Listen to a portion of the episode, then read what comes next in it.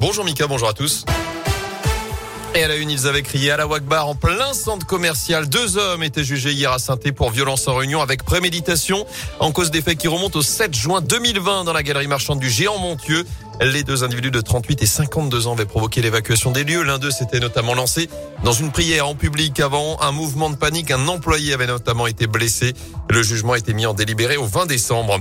Le secteur social et médico-social dans la rue. Aujourd'hui, journée de grève nationale à l'appel de la CFDT. Parmi les revendications, l'extension de la prime du Ségur de la Santé de 183 euros à l'ensemble des travailleurs et travailleuses des métiers du secteur, plus particulièrement aux salariés dans le domaine du handicap et de la protection de l'enfance. Marie-Laure Jette-Brevet est secrétaire départementale CFDT Santé Sociaux dans la région. Aujourd'hui, nous demandons l'ouverture de négociations au niveau national pour que soit créée une convention collective unique étendue qui permette l'intégration de cette prime dans les salaires directement euh, de ces professionnels et pour qu'en fait les salariés puissent la toucher quel que soit leur secteur d'activité. C'est une revendication très forte puisqu'elle permettrait d'avoir euh, des revalorisations salariales qui soient identiques aux, aux autres secteurs et entre autres euh, à la fonction publique hospitalière et qui permettrait aussi d'éviter la pénurie de personnel euh, dans les secteurs associatifs puisque les salariés euh, qui peuvent bénéficier de cette prime dans le public eh bien, préfèrent quitter leur emploi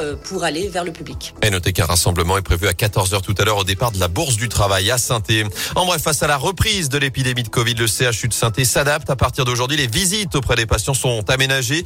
Elles se feront désormais sur rendez-vous et seront limitées à une personne par patient par jour pendant une heure.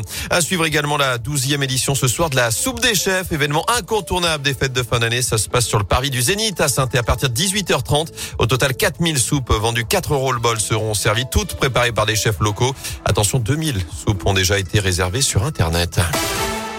Et si la SS était finalement rachetée par un milliardaire? La question revient avec insistance depuis quelques heures. Souvenez-vous, il y a une semaine jour pour jour, les actionnaires de la S Saint-Etienne refusaient toutes les offres de reprise du club. C'est aussi à ce moment-là que d'autres pistes sont apparues, notamment celle d'un mystérieux milliardaire écran de fumée ou vrai nouvel intérêt. La question était posée et il se trouve qu'aujourd'hui la piste est plus que jamais d'actualité. Après les approches américaines et cambodgiennes, la SS pourrait passer sous pavillon russe, Anthony Perel. Oui Gaëtan, et l'homme qui s'intéresse de près au club du Forêt se nomme Sergei Lomakin. Il pourrait racheter le club via sa société TSI, Total Sports Investment. Une chose est certaine, la piste est crédible puisque Michel Salgado, l'ancienne gloire du Real Madrid aujourd'hui conseiller de TSI, était à Geoffroy Guichard contre le PSG. Et cette présence n'a pas été cachée puisque l'ancien madrilène s'est arrêté en zone mixte pour répondre assez bruyamment en espagnol à quelques questions. Concernant cette piste moscovite, la puissance financière semble être plus que crédible.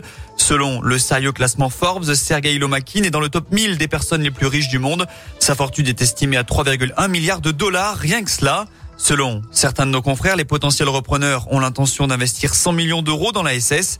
À ce moment-là, si la volonté de Roland Romeyer et Bernard Cayazo est de vendre avant la fin de l'année, tout devrait se décanter rapidement. Merci Anthony. J'ajoute que d'après but Saint-Etienne, Sergei Lomakin a d'ores et déjà visité le centre d'entraînement à l'Etra et s'est entretenu durant de longues heures avec KPMG, le cabinet d'audit en charge de la vente de la SS. Les Verts qui auront droit à un derby pour leur entrée en lice en Coupe de France. Le tirage au sort des 32e de finale a été effectué hier soir.